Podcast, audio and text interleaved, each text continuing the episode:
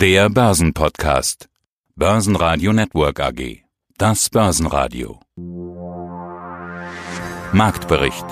Im Studio Sebastian Leben und Peter Heinrich, von der Börse Stuttgart Andreas Groß und vom Börsenparkett in Frankfurt Atta Shahin von ICF. Außerdem hören Sie Rohstoffexperte Eugen Weinberg von der Commerzbank zum Goldpreisausblick, die Vermögensverwalter Bastian Bosse von BRW zu den Lehren des Jahres 2019 und Burkhard Wagner zur Jahresendrallye, Fondsmanager Stefan Waldhauser vom Digital Leaders Fund zur Aktienauswahl im Fonds sowie Verona Pharma-Vorstand David Epsworth zu den Fortschritten bei ihrem COPD-Medikament. Alle Interviews in ausführlicher Form hören Sie auf börsenradio.de oder in der Börsenradio-App. Die Woche war so ein bisschen hin und her gerissen. Man merkt den Marktteilnehmern die Unruhe an. Alle hoffen auf eine baldige Einigung im Handelsstreit. Und solange von dieser Seite nichts kommt, muss man eben mit anderen Impulsen arbeiten. Doch am ersten Freitag des Monats kommt wie immer der US-Arbeitsmarktbericht und der ist ausgesprochen gut ausgefallen. Eine positive Überraschung bei Konjunkturdaten, das nimmt der Markt dankend auf und springt an. Sowohl an der Wall Street als auch beim DAX deutlich grüne Kurse. DAX-Schlusskurs 13.167 Punkte plus 0,9% Auf Wochenbasis bleibt dennoch ein Minus. Der Nikolaus brachte also nicht nur Geschenke, sondern auch ein bisschen Route mit. Die Zusammenfassung mit Peter Heinrich und Andreas Groß. Freitag vor dem zweiten Advents, man könnte auch Nikolaustag sagen, 2019. Wir schalten nach Stuttgart zu Andi Groß an die Börse. Was macht der DAX draus? Was hat der Nikolaus im Sack? Also für die guten Anleger hat er Schokolade dabei, für die Bösen, die Böse die Route. Also das ist ja im Prinzip so das Thema, was wir seit Tagen sehen, Zuckerbrot und Peitsche oder Schokolade und die Route eben. Äh, Hintergrund ist immer wieder der Handelsstreit USA-China. Da gibt's mal Nachrichten, ja, es geht voran und dann gibt's wieder Nachrichten, nein, es geht eben nicht voran. Und so pendelt sich der DAX mehr oder weniger durch die Woche und das ist auch heute nicht anders. Wir bewegen uns in einer sehr, sehr kleinen Handelsspanne, so leicht im Plus, aber unterhalb von 13.100 äh, Punkten. Wir haben es jetzt auch mal ganz kurz gekratzt, aber jetzt zur Mittagszeit sind es 3.000, äh, 13.000, Verzeihung, 13.000 86 Punkte, ein Plus von einem Viertelprozent oder 32 Zähler. Ja, äh, Zuversicht mag vielleicht angebracht sein angesichts dieses Handelsstreits, Euphorie aber nicht, aufgrund der jüngsten Ansagen, denn am 15. Dezember schon könnten neue Strafzölle in Kraft treten. Also das ist äh, nach wie vor dieser Eiertanz. Die Anleger an den Weltbörsen, also Richtung USA und Asien, sind auch relativ zurückhaltend gewesen. Die Kurse dort kommen ebenfalls nur schrittweise voran. Wichtiger Termin heute noch Arbeitsmarktberichte Amerikaner und das Verbrauchervertrauen Uni Michigan. Und außerdem stimmen sich die OPEC-Länder über geringere Ölproduktion ab. Sie wollen ja den Ölpreis entsprechend stützen, aber na, da stützt sich im Prinzip noch gar nichts. Ölpreise bewegen sich so gut wie nicht. Wichtig auch heute, möglicherweise im Laufe des Tages Informationen zu Osram.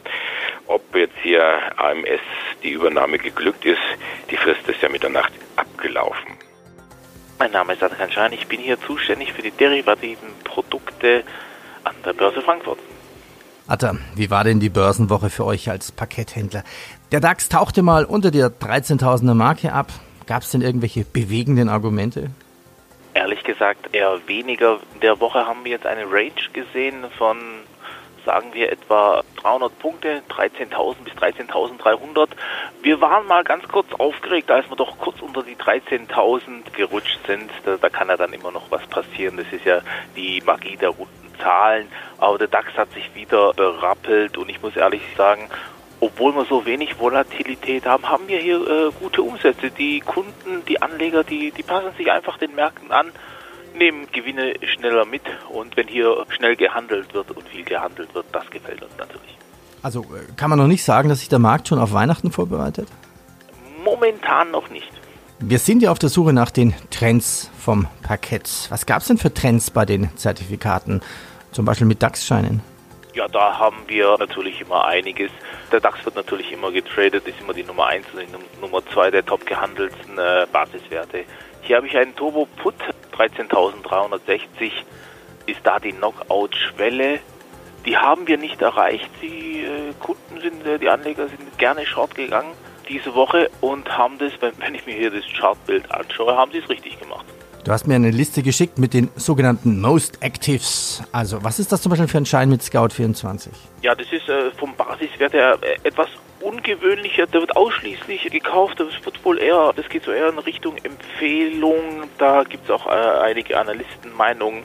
Die Gewinnschätzungen werden für 2020 und 2021 angehoben und da steigen die Anleger gerne ein. Ist natürlich ein Produkt, was nicht immer gleich gekauft und verkauft wird.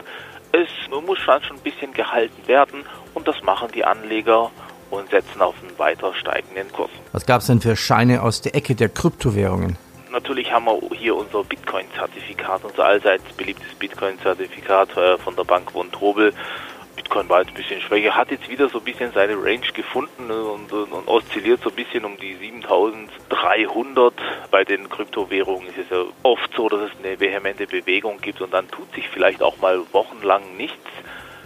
Und dadurch, dass es jetzt eigentlich ruhiger ist, äh, haben wir hier trotzdem immer noch sehr markante Umsätze in dem Bitcoin-Zertifikat. Mein Name ist Burkhard Wagner, ich bin Vorstandssprecher der Partners Vermögensmanagement AG in München. Nikolaustag ist heute, Herr Wagner. Packt er uns denn auch was Schönes in den Stiefel? Also wenn ich mir die heutigen DAX-Kurse anschaue, dann würde ich das eher mal unter, naja, verbuchen. So viel passiert da gerade nicht. Jahresendrallye sieht doch anders aus, oder?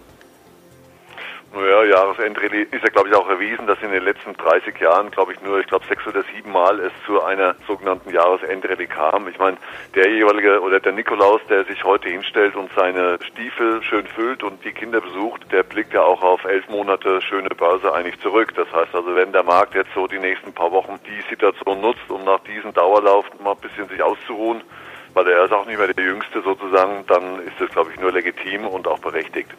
Also die Geschenke gab es eher das Jahr über. Im Sommer sind die Kurse ja auch nochmal richtig runtergegangen. Geopolitik, Handelskrieg, Brexit, Rezessionsangst und so weiter. Sie hatten damals von Sonderangeboten gesprochen. Und wer im August gekauft hat, der hat wahrscheinlich auch ein schönes Plus zu verbuchen. Wie zufrieden sind Sie mit dem Jahr?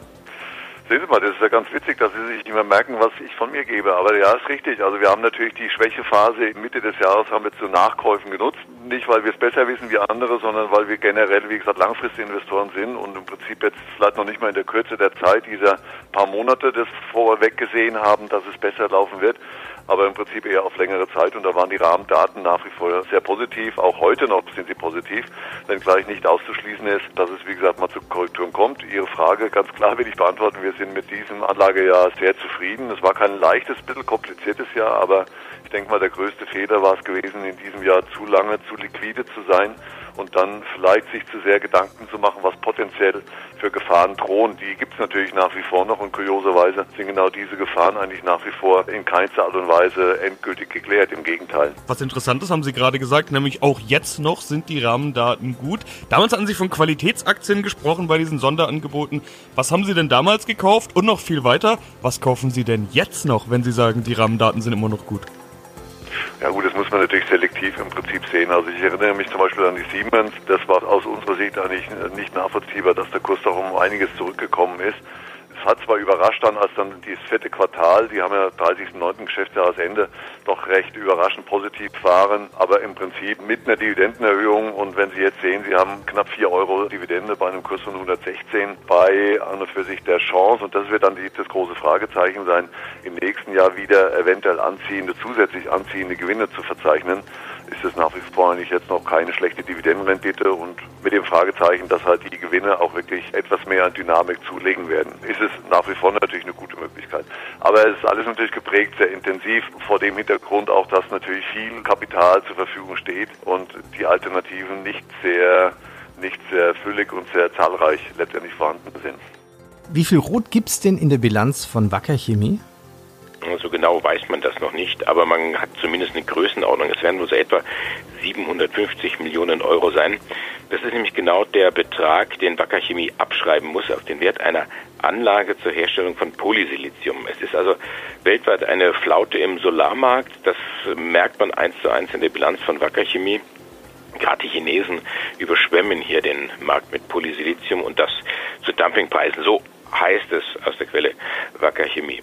Und letztendlich wird es dann Wacker Chemie auch in die roten Zahlen drücken, diese Abschreibung, voraussichtlich auch so in etwa der Höhe dieser Abschreibung und bislang hat das Unternehmen mit leicht positivem Jahresergebnis gerechnet. Man könnte also hier von einer Gewinnwarnung sprechen, die aber der Markt relativ gelassen aufnimmt. Wacker Chemie klettern sogar 0,6 Prozent plus 62,58 Euro.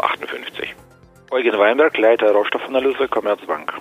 Herr Weinberg, das Goldjahr 2019 war so gut wie lange nicht.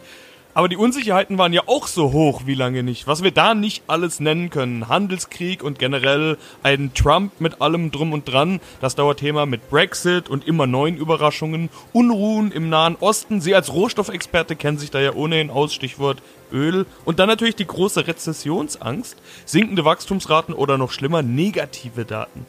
Herr Weinberg, war das ein Paradebeispiel für das Thema Gold als Krisenwährung das Jahr 2019? Ja, genau aus dem Grund kauft man eigentlich Gold. Nicht um äh, mit dem Goldpreisanstieg jetzt tolle Gewinne einzustreichen, sondern um sich gegen alle möglichen, alle denkbaren, alle marktrelevanten Risiken abzusichern. Und während die Risiken auch in den vergangenen Jahren relativ hoch waren, waren sie nicht von den meisten Marktteilnehmern wahrgenommen, beziehungsweise hatten ja keinen nennenswerten Einfluss auf die Aktien- oder Bondmärkte gehabt und dementsprechend waren sie auch für den Markt irrelevant. In diesem Jahr hat man ja gesehen, dass es durchaus diese politischen Börsen durchaus auch Beine bekommen haben, dass man ja auch einige stärkere Preisrückgänge gesehen hat, dass die Volatilität insgesamt durchaus zumindest zeitweise zugenommen hat und auf der anderen Seite auch die Zinsen weiter, die Realzinsen weiter gefallen sind. Das ist ja ein sehr fruchtbarer Boden für die Goldpreise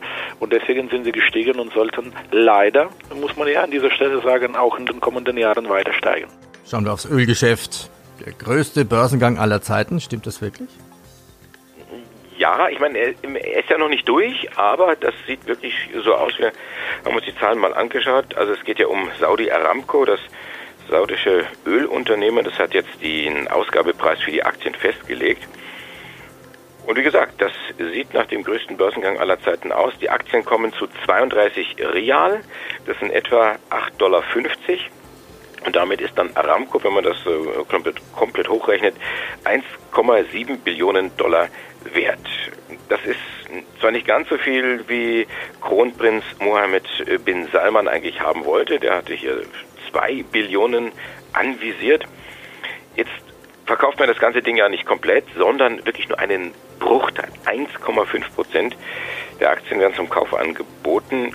Aber bei diesen Umfängen ist man mit 25,6 Milliarden Dollar dabei, was hier in die Kassen nicht gespült werden soll, sondern, weil wir über Öl sprechen, eben gepumpt werden soll. Und das wäre dann tatsächlich der größte Börsengang aller Zeiten. Wir haben mal geschaut, Alibaba, 25 Milliarden haben die damals eingenommen. Ähm, ist aber schon ein paar Tage her. Wenn man jetzt so die Preisentwicklung weiterrechnen würde, dann wären es, glaube ich, so etwa 27 und dann wäre es doch wieder nicht der größte, dann wäre Saudi-Arabien doch ein bisschen hinterher. Aber äh, wann der Börsengang ist, weiß man so genau nicht. Möglicherweise noch im Dezember, möglicherweise dann also in der kommenden Woche. Bastian Bosse von der BRW Finanz AG. Herr Bosse, Sie haben heute eine Rundmail versendet mit einem kleinen Rückblick auf das Jahr.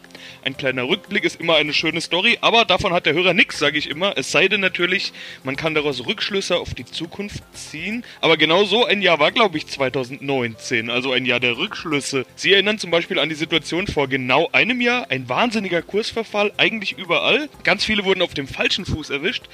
Jetzt stelle ich einfach mal eine Rückschlussthese auf und Sie können die dann kommentieren. Also eine Jahresendrallye ist nicht in Stein gemeißelt, so meine These, nicht Gott gegeben und zweitens, man muss auch vorbereitet sein, wenn es zu Rücksetzern kommt, mit denen keiner gerechnet hat. Dann kann ich diese Antwort ja sehr kurz halten mit einem einfachen Ja reagieren. Wir haben also ja mehr oder weniger die Worte aus unserer heutigen Rundmail auch genauso wiedergegeben. Von daher, ja, man sollte immer vorbereitet sein, man sollte vor allem aber auch den Zeithorizont richtig wählen. Und wenn man das tut, dann sollte auch die Überraschung, die mit Sicherheit immer wieder mal vorkommt, nicht allzu überraschend ausfallen. Denn Sie haben ja im Grunde recht, für die Vergangenheit kann man sich nichts kaufen. Aber es ist das einzige oder die einzig wirklich valide Möglichkeit, die wir haben, um ein wenig auch den Blick in die Zukunft zu wagen. Denn wenn man lange genug zurückgeht, hat sich irgendwie alles schon mal in ähnlicher Art und Weise auch ereignet. Wenn man dann damit einigermaßen umzugehen weiß, ein bisschen Demut an den Tag legt, nicht sagt, ich brauche das Geld morgen wieder, übermorgen reicht es mir auch. Dann ist die Überraschung vielleicht doch keine solche und dann kann man auch dann gut auf ein solches Jahr wie 2019 zurückblicken. Da versteht mal wieder einer die Börse. Hm, Karl Zeiss, Jahreszahlen, also wirklich gute Jahreszahlen. Und was macht die Börse draus? Ja, Daumen runter, Aktien werden verkauft, aber Händler haben ja gesagt, ja, kein Ding, das sind äh, Gewinnmitnahmen. Es sind ja im Grunde genommen auch die endgültigen Zahlen, äh, die man jetzt hier zum Anlass genommen hat. Sie sind ja vorher schon bekannt gegeben und es läuft gut. Gar keine Frage. Der Medizintechnikkonzern KCS Meditech gibt nämlich bekannt, dass gerade die Geschäfte mit der Augenheilkunde und Mikrochirurgie so richtig gut laufen. Besonders gut das Geschäft mit Lasersystem zur Korrektur der Sehschärfe. Man kann also sagen, Carl Zeiss Meditech lasert sich hier zu besonders guten Zahlen. Wir schauen sie uns mal ganz kurz an. Abschließend 14% plus beim Umsatz, operatives Ergebnis plus rund ein Drittel. Aber wie gesagt, die Eckdaten sind schon bekannt gewesen. Anleger nehmen Gewinne mit. Ende November hat die Aktie einen Rekordhoch erreicht. Das war bei 112,70 Euro.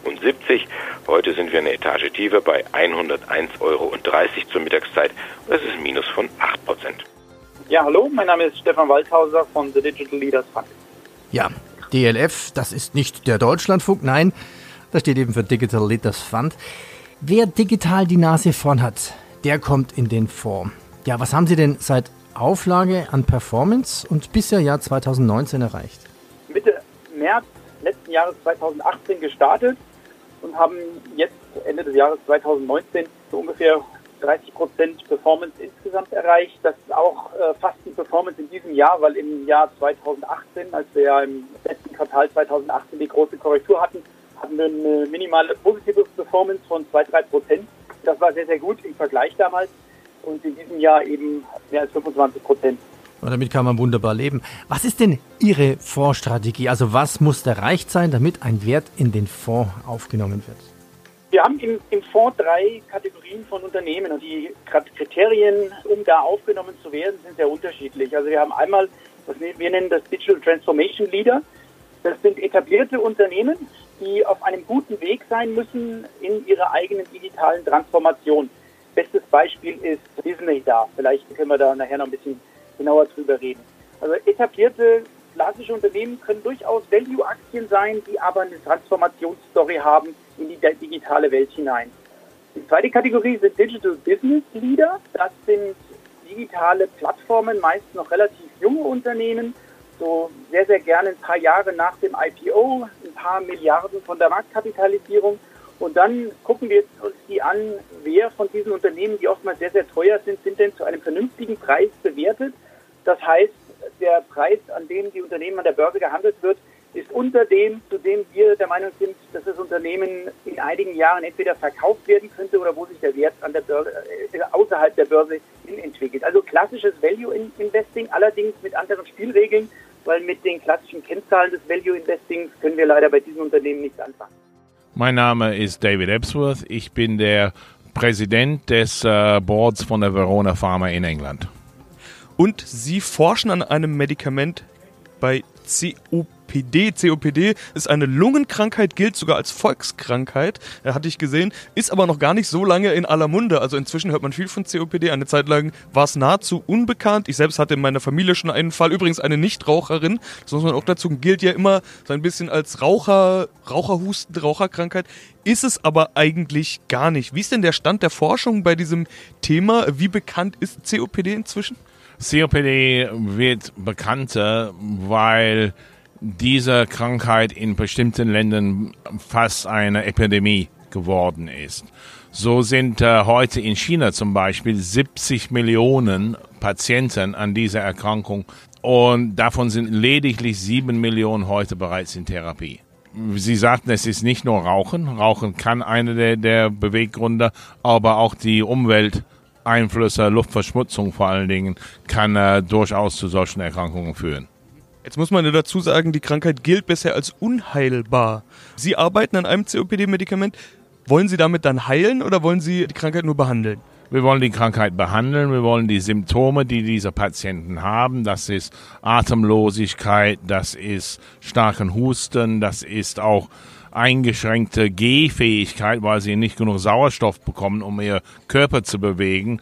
Wir wollen hier lindern und das in, in Kombination mit anderen Medikamenten, die bereits äh, im Markt sind.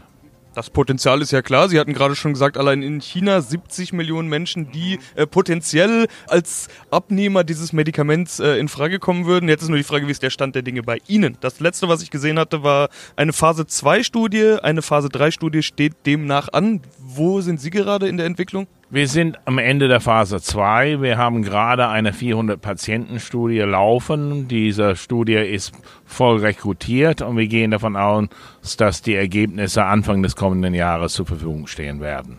Und dann besprechen wir mit den Behörden, wie die Phase 3 aussehen sollte. Börsenradio Network AG Marktbericht